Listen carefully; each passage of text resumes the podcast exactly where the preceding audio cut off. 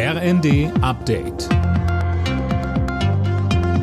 Stündlich neu. Auf den Punkt informiert.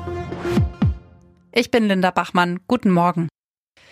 Weitere Unterstützung. Die hat Bundespräsident Steinmeier der Ukraine nach seinem Besuch in dem Land zugesichert. Steinmeier musste in einem Ort nahe Kiew gut eineinhalb Stunden in einem Schutzkeller verbringen, weil Sirenenalarm ausgelöst worden war.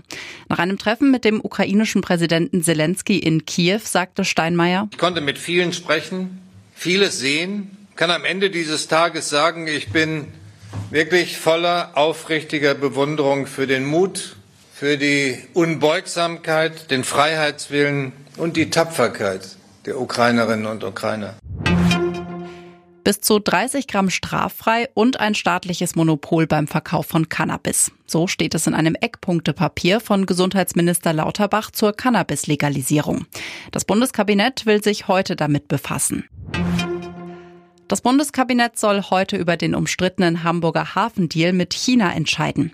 Es geht um den Kompromissvorschlag, dass sich der Staatskonzern Costco statt mit 35 nur mit 24,9 Prozent an einem Terminal im Hamburger Hafen beteiligt. Alina Tribold. Diese sogenannte Teiluntersagung soll dafür sorgen, dass China zumindest formal keinen Einfluss auf die Geschäftsführung hat. Trotzdem, die sechs Bundesministerien, die das Geschäft prüfen, halten das nur für eine Notlösung und sind weiterhin dafür, den Deal abzusagen gegen den Willen des Kanzleramtes. Bis Montag ist noch Zeit. Gibt es bis dahin keine Einigung, steht das Geschäft und zwar wie geplant mit einer Beteiligung von 35 Prozent.